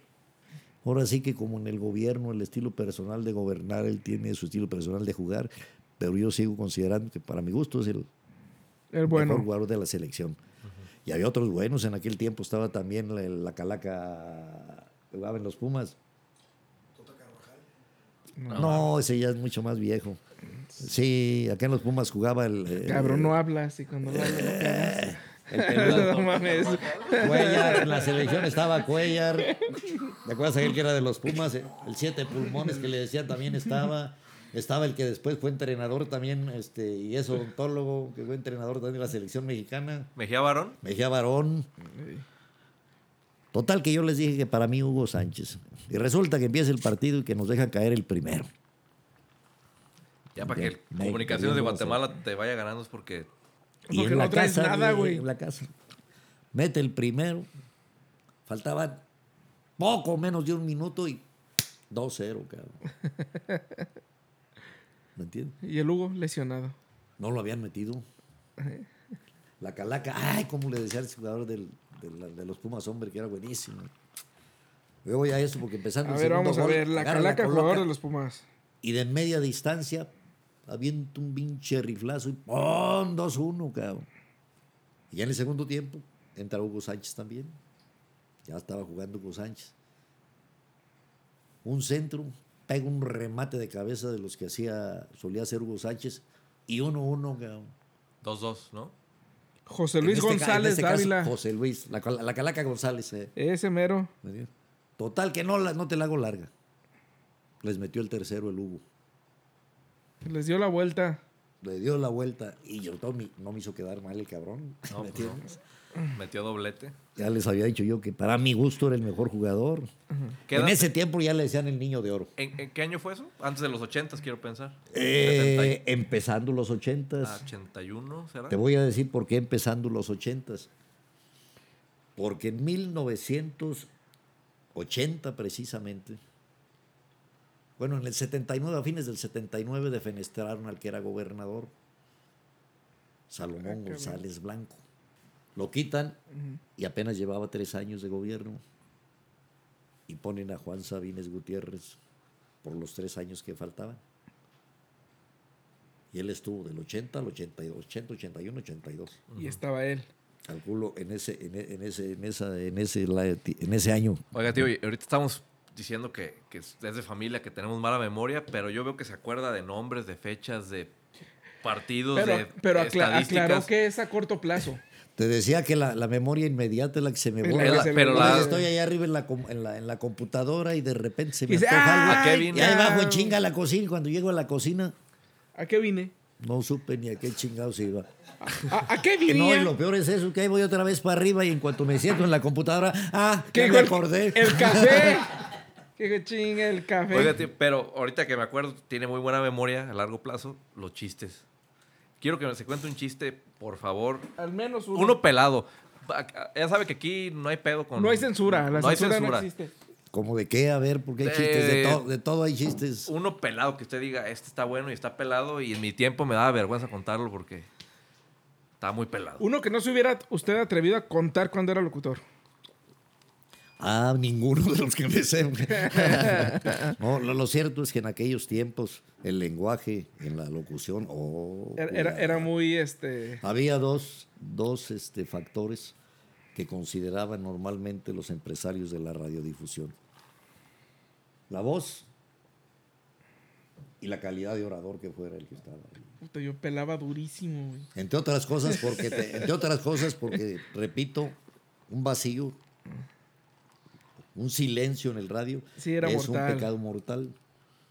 Todos hablaban de que improvise y yo comentaba el otro día con él que bueno, solo puedes improvisar de lo que conoces, no puedes improvisar de lo que no, de lo que no sabes, ¿no? Claro. En este caso, Cuéntenos un chiste. cuéntenos un chiste. Háganos el Eso favor. no va a ser improvisación. A ver, ¿sabe como de cómo? qué, a ver, de qué, de qué les gustaría, a ver si me El acuerdo que de más le guste. esos. No, pues a todos.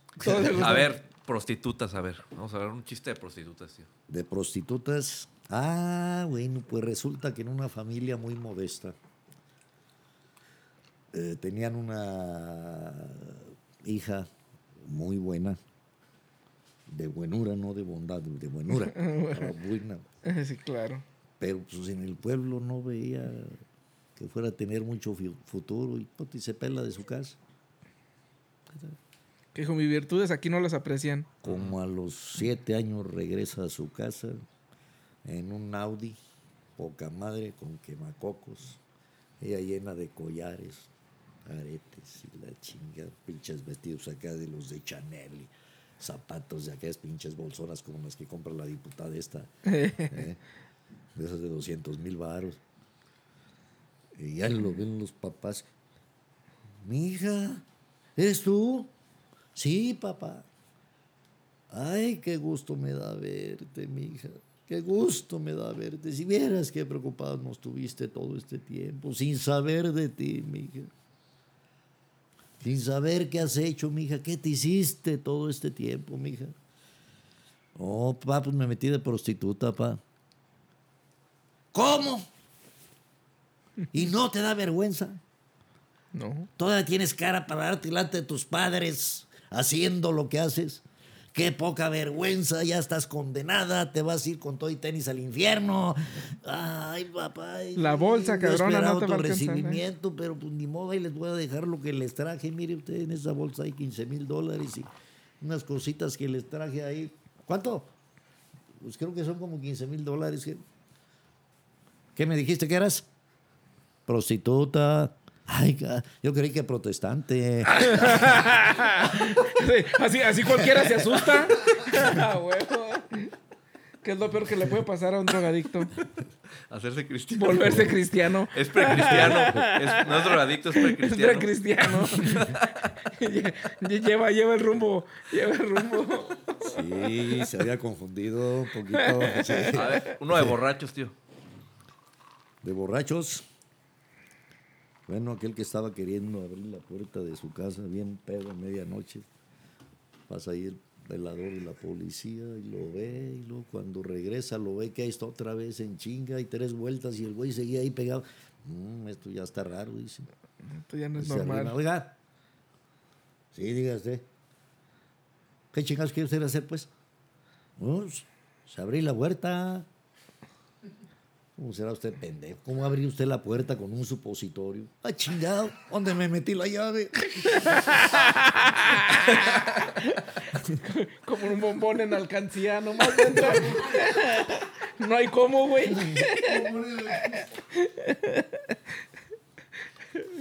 A ver. el otro también, aquel ladrón, está en un local del mercado en chinga queriendo abrir un candado ahí.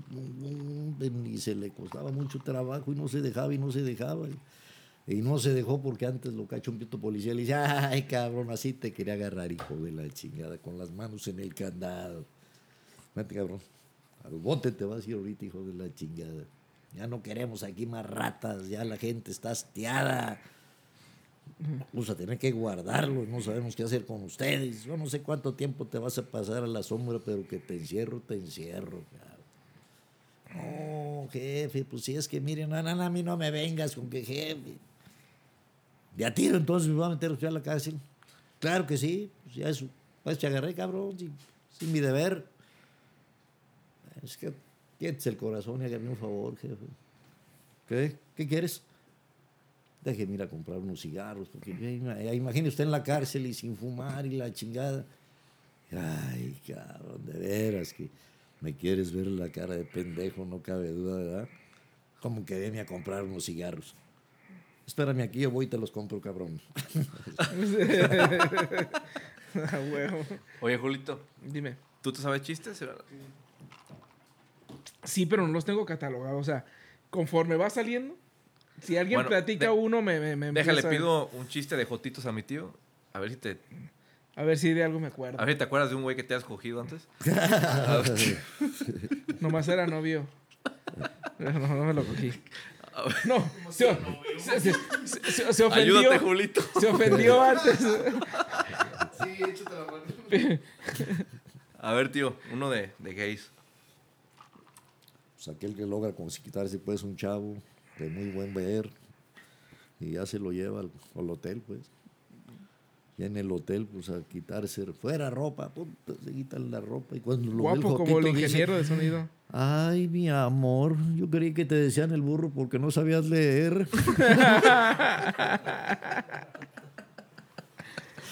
Tú, güero, a ver, tú, échate uno. Sí me sé, pero es- tienen que surgir. Y hasta güey, que ¿no? le caen de frente. Sí. Así, así que yo también Cuando cita, ¿no? Ya quisiera yo la memoria de mi tío de que tiene una agilidad mental de que, Que los hablan de cataloga. algo y se acuerda de un chiste, güey. De, algo Y muy es que para específico. todo hay chistes. Pues, para todo. A ver, otro tío de lo que Les usted quiera. el de los amigos del científico. Dos amigos que estudiaron juntos en la universidad, pero eh, desde la secundaria y preparatoria, pero en la universidad, pues dejaron de verse más seguido porque agarraron carreras diferentes. Uno se metió a físico matemático y el otro a no sé qué chingados. La cosa es que pasaron como 15, 20 años. Y un día se encuentran los amigos en la calle. ¿Qué hubo, Pancho? ¿Qué hubo, Toño? ¡Qué milagro! Y el abrazo y la chingada, ya sabrás. Porque eran muy buenos amigos. Y a ver, vamos a tomarnos un café para que me cuentes qué ha sido de tu vida, qué te has hecho, cabrón. No volví a saber de ti, nomás que se mudaron de casa, pero ya de ahí te perdí la trilla, cabrón. No, vamos a tomar el café, ya llegan al café. Ya empieza a platicar con los amigos. Pues ya viste que yo me fui de físico matemático. Pues mira, tengo 15 años prácticamente en la construcción de un invento que va a revolucionar el mundo. Y si hay otros mundos, también los otros. Todo va a Eso, revolucionar. mira, una chingonería. Ah, tanto, tanto así. Neta, cabrón. Neta. ¿Y qué, qué? ¿Cuándo lo vas a enseñar? ¿Cuándo? Vamos a la casa, si quieres te lo enseño. Pues vamos, díselo. Llega a la casa Curioso. con el científico, tocan la puerta. Abre una güera monumental, cabrón. 90, 60, 90. Todo puesto en su Espero que no sean años. Guapísima. Unos ojos claros, transparentes. cla- No, no, no, no, no, Una chulada. Ay, el amigo. ay, Pásale, vete a la sala, ya llega, siéntate. Como un sillón de la sala. Y, la dama, ¿qué onda con la dama? Ese es mi invento. Ay, no mames. ¿Ese es tu invento? Sí, ese es mi invento. Mira, vas a ver ahorita. Agarro un control, pa, pa, pa. pues, mm. Ahí va la dama contoneándose hasta donde está el del control. Dice, mira, por ejemplo, los ojos. Si en la noche quieres ponerte a leer, sentarte en el sillón un rato, aprietas aquí, se le encienden como lámparas de luz y entonces ya puedes leer. Que si quieres pegar una estampilla o algo, mira, aquí abajito ves esa cosita roja y le aprietas, vas a sacar la lengua y ahí mojas tú la estampilla y la pones. Que te quieres echar un trago en una de las pechugas, tiene agua mineral, y en la otra pues, le puedes poner ron, le puedes poner brandy, le puedes poner lo que, lo que quieras. Y además, cocina, barre, trapea, sacude, y dice el amigo, oye, ¿y, qué? ¿Qué? ¿También?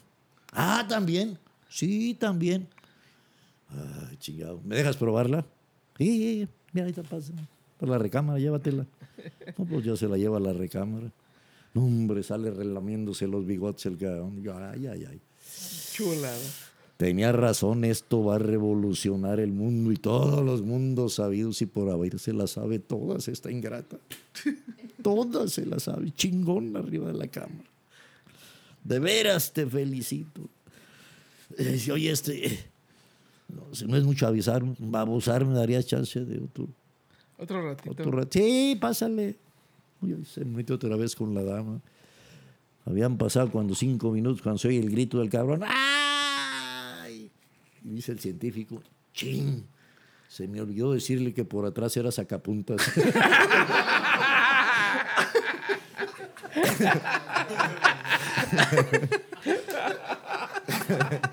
A huevo. Descuidado.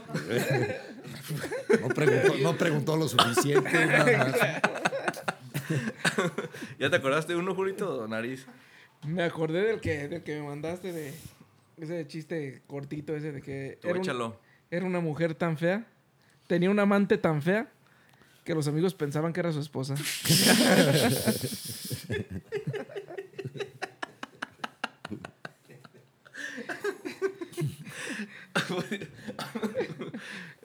Me- acordé de uno que es el que. Chíngalo, Tío, güey, ya- chíngalo. Aquel otro, pues, que tenía cuatro años de casados y ocho hijos.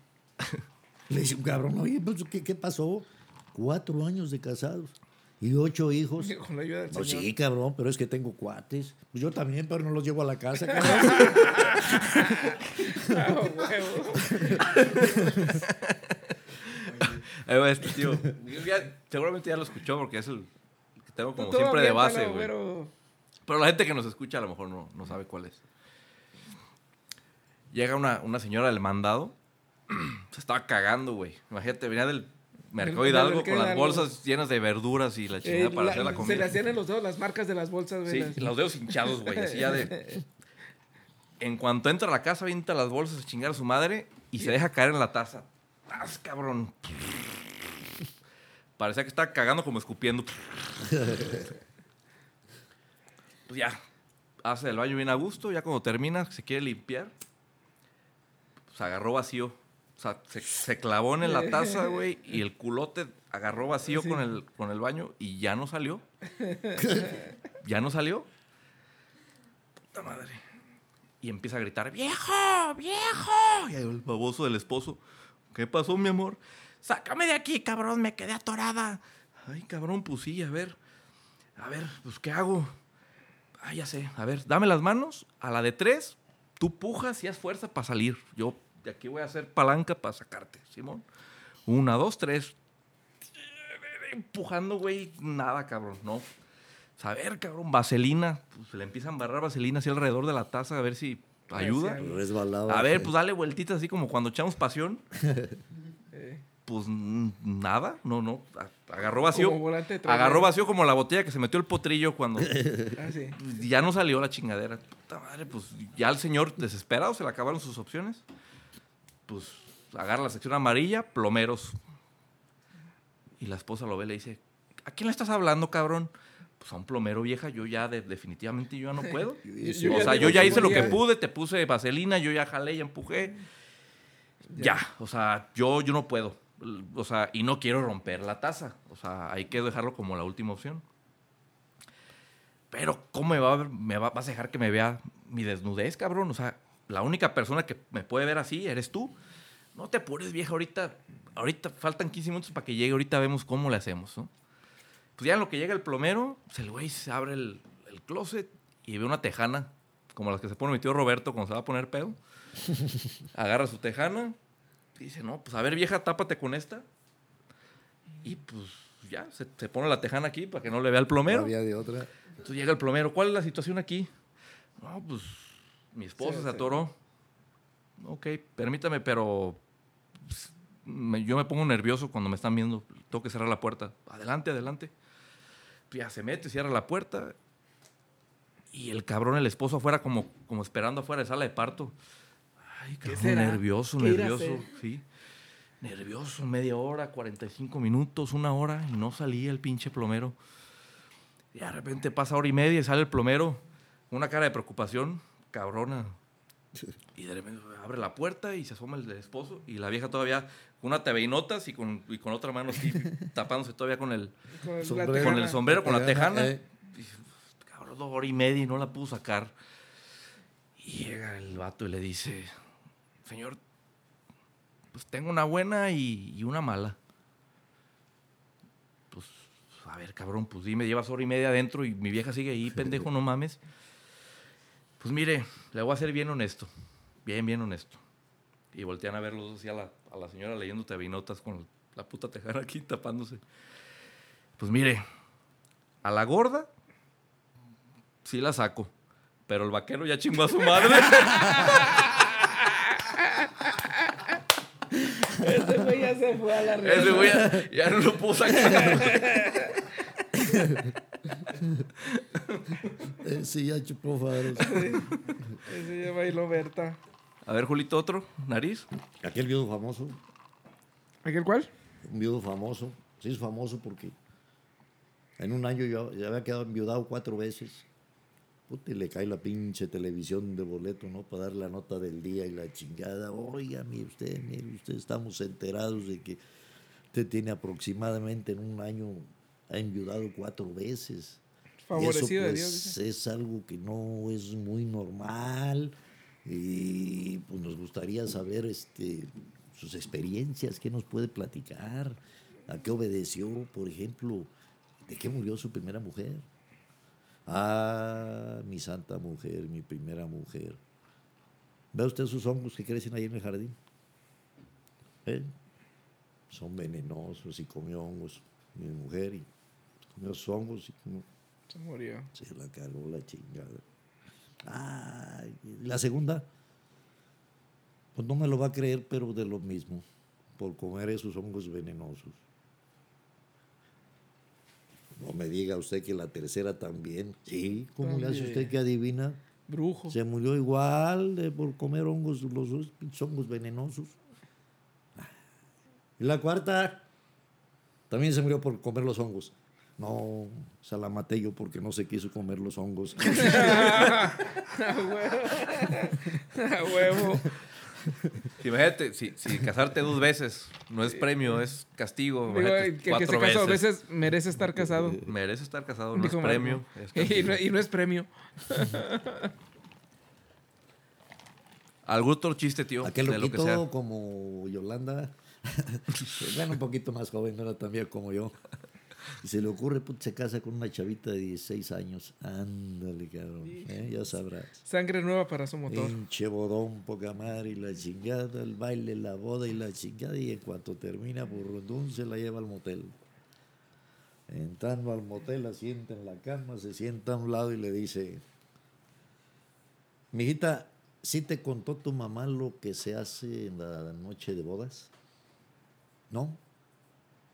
¿No te dijo tu mamá qué hacen los novios en la noche de bodas? No, no me dijo nada.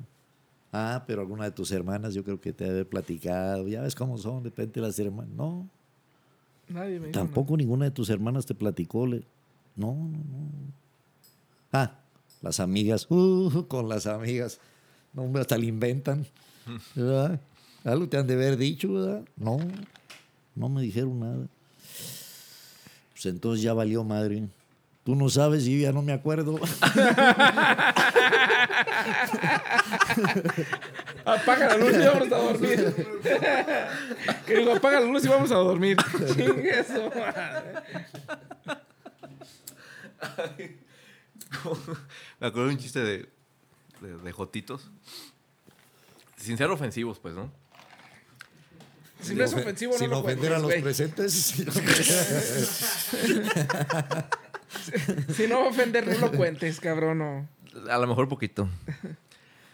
Está un jotito así como muy pensativo, así en el balcón. Y llega otro amigo joto.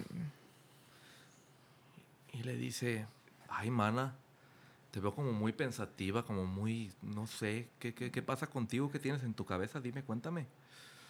Ay, pues es que me estaba acordando de, de mi exnovio que me dejó en Granada. Ay, ¿a poco? ¿Era español? ¿Fue en Granada, España? No, me dejó en Granada del Pozo, babosa.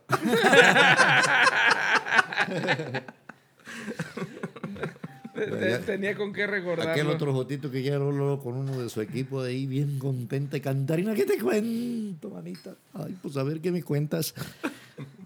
¿Te acuerdas de la lámpara que me encontré en la playa el otro día? Aquella que estaba así toda enmojecida. Sí, ¿qué pasó? Pues, ¿dónde crees que pues yo la quería poner de adorno ahí arriba de la vitrina? Pero me puse a limpiarla y la estaba tallando cuando de repente ¡pum! un chingo de humo de a madre, dice. Y luego que aparece un pinche negro grandote, grandote, un negro grandote, grandote, así. Dice que era genio, dice. Pero era una cabezota, unos brazotes que tenía, un pecho así, una, todo, ¿no? Todo bien grandote. Ay, mi hijita, ¿y qué pasó? Pues me dijo que era un rey encantado, que lo habían hechizado y que por eso estaba Ay. castigado ahí en la lamparita y me dijo que como yo lo había liberado, me iba a conceder tres deseos, pero me dijo que no pidiera tres veces el mismo deseo, porque iba a quedar encantado. ¿Y se los pediste? Sí, quedé encantadísimo. ¿Qué le habrá pedido?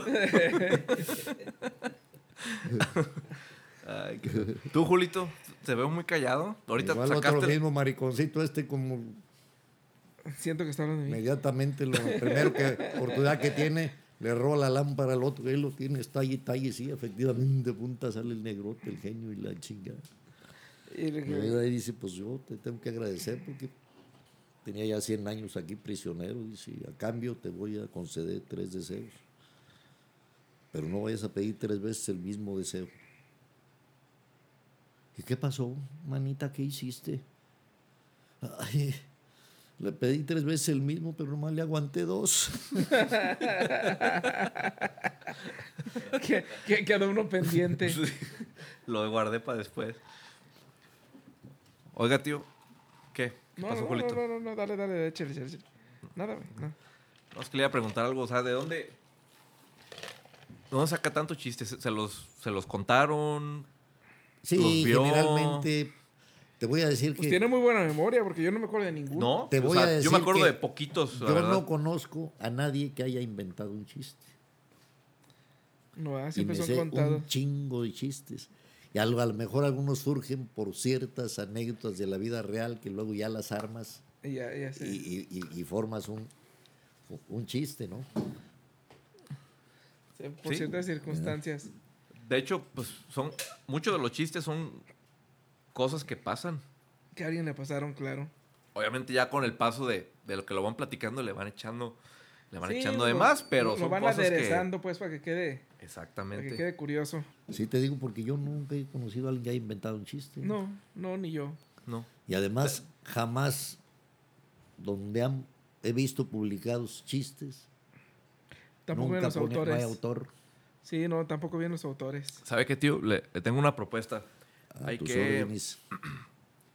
hay que guardar otro episodio, si le parece bien, para que usted nos acompañe Y de nuevo. Todo lo que sea necesario. Pero ese Gracias. lo dejamos de puro chistes. Sí, y también para yo Pero para pues, venir poquito. preparados. Ajá. O sea, usted A mí me gustó la idea, lo que comentabas tú, algo así como la tómbola de la risa. Pones, por ejemplo, policías, el papelito y lo avientas. Sirvientas y lo avientas. Sí. Eh, turararrar, Se revuelve y En, Sí. en este caso, sacas usted un papelito y el que te toca, Tiene- sobre eso cuentas el Sí, chiste. tiene sí. chistes de, de- de lo que sea. Nosotros tenemos que prepararnos porque tenemos que anotarlos y acordarnos para poderle hacer segundilla, ¿no? Pero sí me gustaría que nos acompañara en otra ocasión, pero que sea puro chiste. Sí, yo estoy completamente de acuerdo. Y nos vamos rebotando. Usted cuenta uno y yo me acuerdo, ay, este, y lo tengo anotado, y tengo el acordeón, y a ver, tío, ahí le va este. Y Julito se acuerda de uno y cuenta Y, uno. y ahí va. Y que desde que empiece hasta que acabe sea puro chiste. Me parece, parece? Me perfecto. ¿Lo programamos? Claro que sí. claro Perfecto. que sí. Pe- Pero de momento tenemos nosotros una tradición. Ah, sí, es Una correcto. tradición aquí. Este, cada, cada que vamos a despedir un, un episodio, hacemos una recomendación de una canción. La que usted quiera, no hay... Eh, ¿Recomendación en qué sentido? Que te diga yo De- una canción. una canción, que Una Que canción usted- que usted le guste, que que, le quiera guste comentar, y- que, que le gustaría que la gente escuchara. Lo un- el único requisito es decir artista y nombre de canción. Nada más. Bueno, desconozco el autor, soy honesto, pero, No, digo, pero autor no, hizo pero un exitazo de esa canción que a mí me fascina. Bueno, hay muchas que me gustan, pero esta es una de ellas, la cantó Guadalupe Pineda, se llama Y Coincidir. Coincidir. Coincidir de Mexicanto era de esa canción. No me acuerdo quién es el autor que habla de tantos, Tantos años, mundos, tantos siglos, y- siglos, tanto espacio. El, autor se llamaba David Filio. Soy era de un grupo de que se este llamaba mundo por un Mexicanto. rato, algo así empieza, ¿verdad? Esa- ese, ellos eran, sí, es, es muy, es muy... Y A vivió, me- y vivió de esa canción. Porque fue la única que realmente les pegó muchísimo, ¿no? Sí, de, de esos de Mexicanto. Bueno, era, era un grupo, eran dos güeyes, era un- uno que se llamaba David Filio y otro güey que sinceramente no me acuerdo. Mm. Eran, eran trovadores y, y así se, se llamaba el grupo Mexicanto y ellos hicieron esa canción. Mm. Ese güey la compuso, el David Filio, y se llamaba Coincidir, que está, a mí me gusta, se me hace... Y fíjate qué curioso, yo la única que se le he escuchado yo es A Guadalupe Pineda. Guadalupe Pineda. No, sí, sí la canta este, este otro Se grupo me hace una también. canción fina, un buen ritmo musical, o sea, te- cadencioso, te gusta. te- Sí, sí, sí, está, está, está bonita. Güero, Yo. échale. Ayer estuvimos aquí en la bodega, como casi todos los días, y estábamos platicando de, de la vez que vino Stereophonics, primera y única vez que estuvo Stereophonics en, en ¿En México. México? Y su primer concierto fue en, en el Auditorio Benito Juárez de, de Guadalajara. De Guadalajara en las fiestas de octubre. Tú sabes qué tipo de artistas van a las fiestas de octubre y sabes qué tipo de lugar es el auditorio, el auditorio Benito Juárez. Entonces, como para una primera vez un grupo británico, güey, como que no, o sea, les decía que abrió- les abrió Kinky, estaba lleno, termina Kinky, se vacía el lugar, No, quedaron claro. 100 personas y eso que el boleto costaba 30 pesos, o sea, tú con la entrada de la feria Ya veías a los a Stereophonics. eso. Yo pagué 200 pesos por verlos en ruedo, los vi de aquí a la, a la pared, güey, literal. Sí, sí. Pero bueno, es un grupo muy bueno, me acordé porque ayer hablamos de, de- de esa banda y quiero recomendar una canción que se llama C'est la vie, Así es la vida, de Stereophonics. Ya es una canción de hace ocho años, pero muy buena canción. Ojalá que les guste a los que nos escuchan y si no, pues me vale verga. Y si no, pues que no la escuchen a la chingada. Sí, a ver, Julito. Está bien. Bueno, yo este, quiero recomendar una canción, es un cover que canta Vicentico. Y Tenía que ser argentino, ¿eh, Julito? tenía que ser a huevo, tiene que ser. Pero va pues a, va aparte de lo, de lo que platicamos. Siempre trato de, de recomendar algo Ad hoc. a lo que platicamos, ¿ah? De Vicentico, la canción de Los Caminos de la Vida. Está, se me hace una muy buena versión. La canción está curiosa y este güey hace una muy buena, Vicentico es bueno. buena, buena versión de, de eso. Quiero cerrar con una anécdota, ya que están hablando de música y de canto.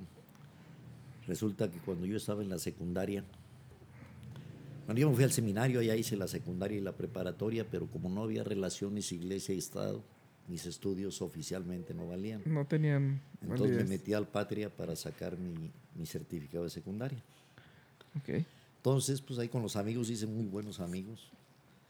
Eh, era seguido que se organizaban en las casas de uno, de otro, fiestecitas de cuates, de Sí, sí, eh, sí. chavalada, ¿no? A veces con motivo, a veces sin motivo, pero solían. haber. Y había juegos. Habíamos, hacíamos juegos en las fiestecitas estas y había uno de la botella. Le daban la vuelta a la botella y giraba la botella y, y al que le quedara apuntando el cuello de la botella, ese recibía un castigo. Y el castigo se lo ponían el resto Sí, de, de compañeros. la y un día apunta la pues. pinche botella que me apunta. Y el castigo, a ver qué castigo. Que cante, que cante. Hijo de su pinche hermano. Bueno, total que me canto una canción. Y en cuanto la terminé, todos, otra vez, otra vez, otra vez, otra. Pues chingues más que me la echo otra vez. Apenas terminé, otra vez, otra vez. Ese era el otra vez. castigo. Y Les dije, no, ya me agarraron de su pendejo, cabrón. ¿Cómo que otra vez? ¿Cómo no, cabrón? Hasta que te la aprendas. Pues muchas gracias, tío, por, por acompañarnos. No, Carlos, muchas gracias por- Estamos a la orden. por, por compartirnos sus, sus experiencias y, y sus recuerdos y sus chistes. Y a ver si nos ayuda. Sobre todo me gusta estar con gente porque son de mediana. Yo durante 40 años prácticamente, digamos que la edad con la que más convivía yo, la edad más cabrona. Adolescentes, puros bachilleres. Más chicos. ¿Me entiendes? Sí, sí, Bachilleres. sí, sí, o sea, sí, sabes sí. que tengo bachillerato a los 18 años. Sí, Sí, sí. sí, sí, sí. No, ya. Y, y a ver si nos ayuda para convencer a mi tío Arcadio de venir. Ya ve que después No, pues, es si medio huraño, pues. entra, eh. Pero No, nomás le dices de qué va a ser el pomo, yo creo que no se resiste. ¿De qué se trata la cosa? se- sí lo conoce bien. pues, pues muchas gracias, eh, Julito, tío. Gracias por, por estar aquí. Bueno, pues, Este, hoy mucha- se acaba un episodio más. Ojalá que les guste. Y pues aquí acaba el episodio. Muchas gracias a todos los que nos han acompañado. Esta vez tardamos más, dos semanas en, en publicar. Hubo diferencias Ah, técnicas. No, diles por qué. Pues porque yo me quería poner pedo y no quería grabar una vez y, y básicamente por eso fue. Nos brincamos una semanita. Pero está bien, aquí estamos otra vez. Muchas gracias a todos. Que pasen Buenas, buen- buenos buen- días, buenas días, tardes buenas, o buenas buenas noches. noches, lo que sea. lo que esté pasando. Gracias. Ya nos vemos la próxima semana. Baigón. Bye.